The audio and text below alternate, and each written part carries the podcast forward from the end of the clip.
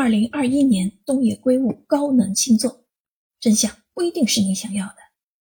继嫌疑人 X 的现身、恶意之后，新系列开篇之作上市即登顶日本亚马逊、东贩等四大图书榜单，比解忧杂货店五味杂陈，比沉默的巡游意味深长。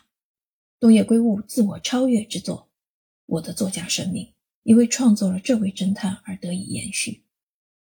下面是无名之挺的简介：疫情席卷全球，旅游业遭到重创。生活在小镇的人们为了营生，不管是企业家还是打工人，都在想方设法地维持生计。用文中的话说，每个人都在拼尽全力谋求生路。众人唯一的希望，似乎是书中大热门的漫画 IP《幻脑迷宫》。该作品由漫画家丁公克树所画，他本人在这里长大。为了振兴因疫情而崩溃的旅游业，人们想把小镇改造成换脑迷宫中的样子。而丁公克树的经纪人似乎非常反对这件事。与此同时，一位颇有声望的退休教师在家中被害，而在不久前，他的学生们还在商量同学聚会的事宜。